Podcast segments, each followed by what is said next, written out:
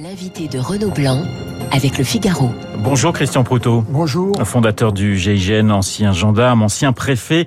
En début de semaine, il y avait eu ce, ce, sondage paru dans la presse sur les Français et la sécurité. Sondage qui indiquait que pour 8 Français euh, sur 10, eh bien, euh, la sécurité sera un thème majeur de la campagne présidentielle. J'imagine que cela ne vous surprend pas. Non, ça ne me surprend d'autant moins que ça a toujours été quand même le cas. De toute façon, les Français sont attachés à leur sécurité, ça leur pose un problème. Et c'est vrai que les circonstances font qu'on a plus tendance à mettre en valeur des problèmes liés à la sécurité quand on parle pas de, beaucoup euh, d'autres choses. Il y a eu une, période après la Covid euh, qui a été relativement calme, où un certain nombre d'événements ont marqué l'opinion, en particulier, je pense, tous les événements liés à la lutte contre la drogue. Alors on va y revenir justement à cette lutte contre la drogue. Bien sûr, le terrorisme reste pour les Français une priorité majeure, mais on voit dans cette enquête que ce qu'ils souhaitent, c'est avant tout la baisse de ce qu'ils appellent, de ce qu'on peut appeler la délinquance au quotidien. Oui, c'est cette délinquance au quotidien, c'est celle qui pourrit la vie oui. euh, sur des petits événements, parce que euh, si on, on, se réfère par exemple à 1996, ça a l'air loin, mais c'est pas si loin que ça. Tout le monde a tendance à oublier qu'il y avait à l'époque 1500 braquages. Il y avait eu 1500 braquages de banques par an, avec un grand banditisme qui était différent et qui bizarrement impactait moins l'opinion, alors que pour la police et pour la gendarmerie, ça faisait énormément de travail. Là, là, malheureusement, euh, c'est ces petits actes de délinquance qui sont des fois euh, ce que on appelle les rodéos, les euh, oui. euh, ou effectivement des, des réactions euh, contre la police parce que on veut reprendre possession des quartiers qui font des images euh, qui choquent, euh, immédiatement ça impacte un peu plus. Mais c'est, c'est Christian Proto, c'est très compliqué. Vous parliez des, des, des, des rodéos sauvages. On, on, a cette image du, d'un maire hein, dans, dans le Calvados qui a été euh, agressé parce qu'il voulait mettre fin justement à un rodéo sur, sur sa commune. Et on sent finalement un sentiment d'impuissance chez les forces de l'ordre parce que faut pas trop intervenir, il faut éviter évidemment qu'une personne qui, qui est à moto se, se blesse. Donc finalement, cette petite délinquance, elle est, elle est très compliquée à, à, à contenir en quelque sorte elle est d'autant plus compliquée à contenir que du fait des réseaux sociaux, qui fait qu'ils communiquent pour se regrouper, nous avons un temps de retard. Et l'alerte, quand elle est donnée, on le voit bien par exemple avec cet, cet événement euh, douloureux que vous rappelez pour le maire de, dans le Calvados, là, qui a voulu intervenir au départ gentiment, conciliant, et qui s'est retrouvé face à, à quelques, quelques imbéciles qui tout d'un coup sont, sont venus le frapper parce que ils venaient les Mais ces gens-là, ils ne sont pas venus comme ça par hasard. Ces regroupements sont faits en utilisant les, les réseaux sociaux, euh, TikTok ou, euh, ou, Snapchat. Et euh, le temps que la, la, la, gendarmerie ou la police interviennent, c'est soit l'envolée de moineaux, mais entre-temps ils ont troublé l'ordre public, oui. soit l'intervention inappropriée de quelqu'un qui fait qu'on a eu l'événement du maire qui lui avait raison au départ. Mais pour vous, comment lutter contre cette délinquance du quotidien? C'est plus de bleu dans, dans les rues, c'est plus de moyens, c'est une police de proximité qui joue véritablement un rôle. Ce sont des sanctions qui sont enfin appliquées pour pour certains. Qu'est-ce qu'est-ce qu'il faut, Christian Proto? Alors pour le problème de la sanction, il y a des textes qui ont été mis en place, en particulier pour les rodéos, qui font toujours comme euh, malheureusement on attend toujours des textes, mais c'est un empilage. Euh, le trouble à l'ordre public, il est connu, il n'y a pas forcément besoin de texte en plus. Sauf que là, il y a des saisies possibles qui n'étaient pas possibles avant. De ce qui touche le plus celui qui fait faire son wheeling, faire euh, rouler sur sa roue arrière, c'est qu'on lui pique sa moto, ouais. qu'on lui prenne sa moto. Ces textes euh, sont applicables, c'est vrai, sont appliqués. Il y a eu pas mal d'arrestations cette année, mais on n'a pas on n'a pas ce, ce, cette réactivité du fait du manque de personnel sur le terrain. C'est ce que vous évoquiez en me posant la question.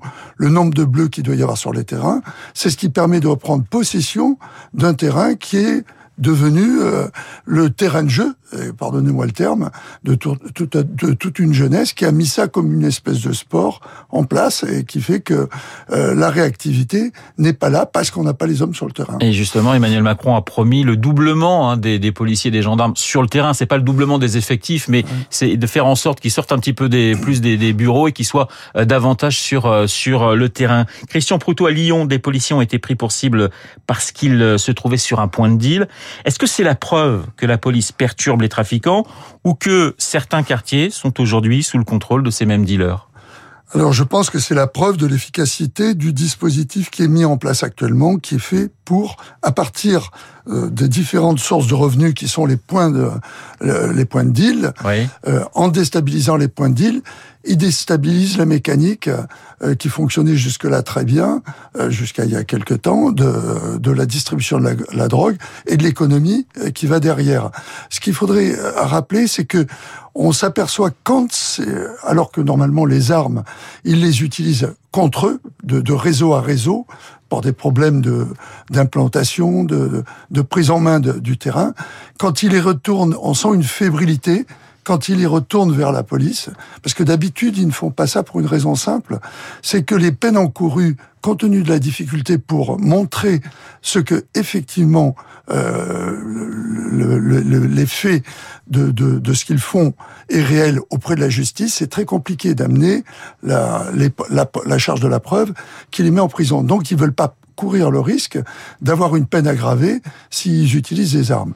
Donc on voit que au niveau des chefs de réseau, des responsables de réseau, ce, ce risque pris et du fait qu'il y a cette déstabilisation qui est mise en place par la police et, donc euh, un effet réel de, de l'action euh, policière et des services spécialisés parce que faut pas oublier que lutter contre la drogue nécessite une, une, une plus grande spécialisation que d'avoir du bleu sur le terrain. Là, c'est la BAC, hein, la brigade la BAC, entre guillemets, qui a été euh, pris pour cible. Alors, il y a toute une polémique autour des, de la vidéosurveillance, euh, polémique entre le ministre de l'Intérieur et le maire de Lyon, Gérald Darmanin, qui reproche à Grégory Doucet de ne pas avoir équipé sa ville de caméras de, de vidéosurveillance. Le maire de Lyon a déjà répliqué en disant, mais non, dans ce quartier, il y en avait 60.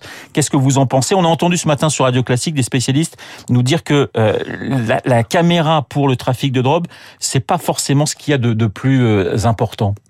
Oui, je partage ce point de vue. La, la caméra, elle permet à, à un moment où, on a besoin d'images pour euh, constituer un dossier euh, qui fera que le juge aura les éléments pour poursuivre, peut peut-être rajouter quelque chose.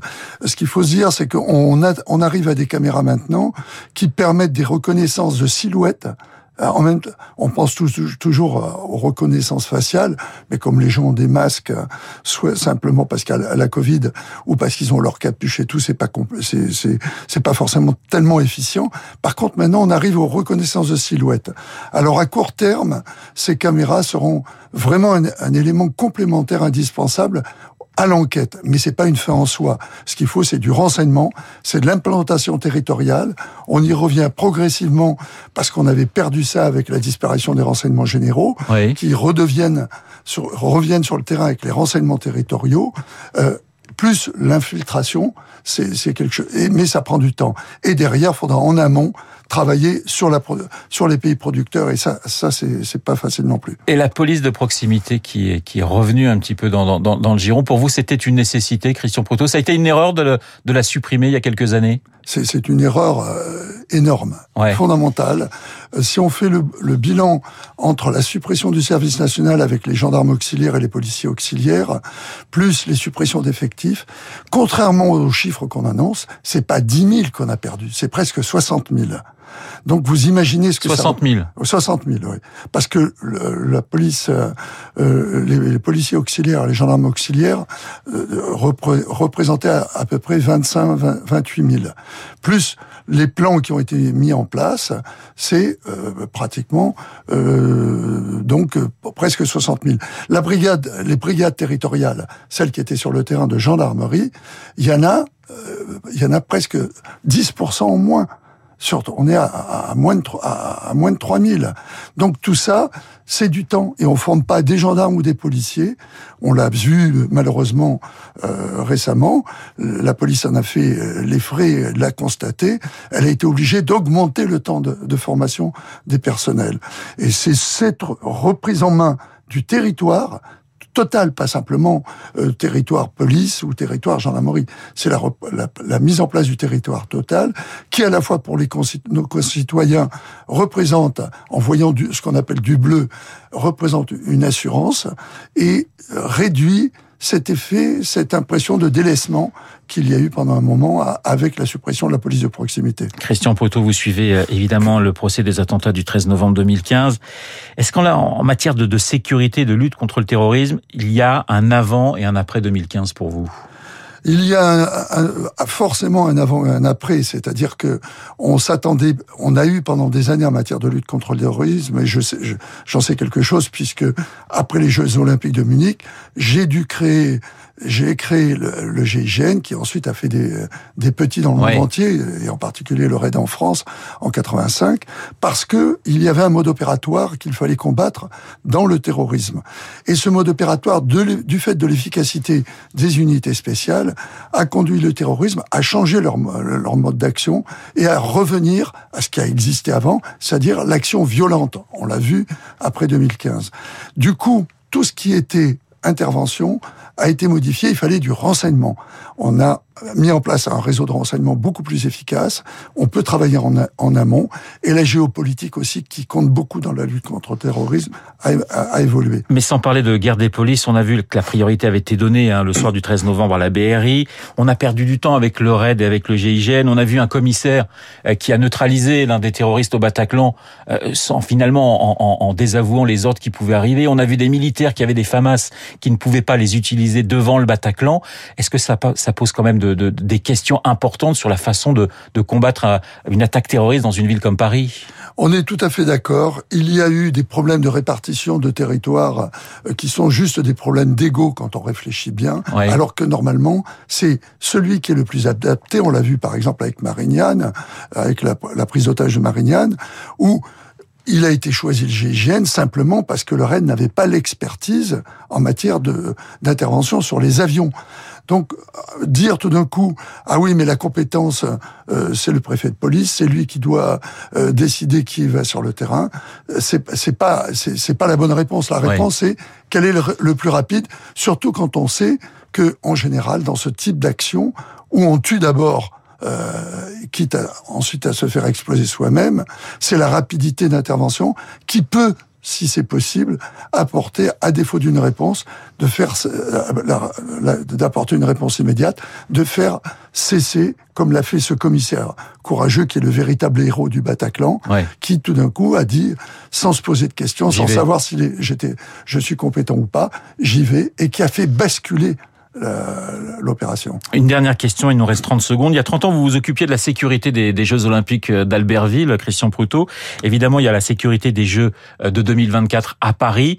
Euh, c'est une question centrale, j'imagine, pour un pays, la sécurité des athlètes et des spectateurs. Et il y aura beaucoup, beaucoup de monde en 2024 à Paris. Ça se travaille des années et des années en amont oui, alors puisque vous euh, vous rappelez Albertville, qui a été un grand événement où 92, à, 92 avec euh, Michel Barnier et puis Jean-Claude Killy, euh, nous avons fait ce bel événement qui était dans un contexte complètement différent, parce que la géographie compte beaucoup dans la, la manière de mettre en place un dispositif.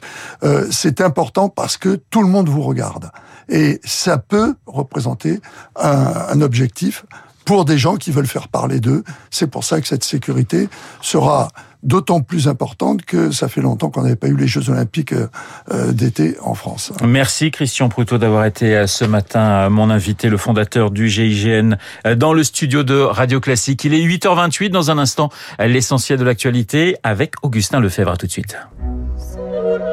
Vous écoutez Radio Classique. Avec la gestion Carmignac, donnez un temps d'avance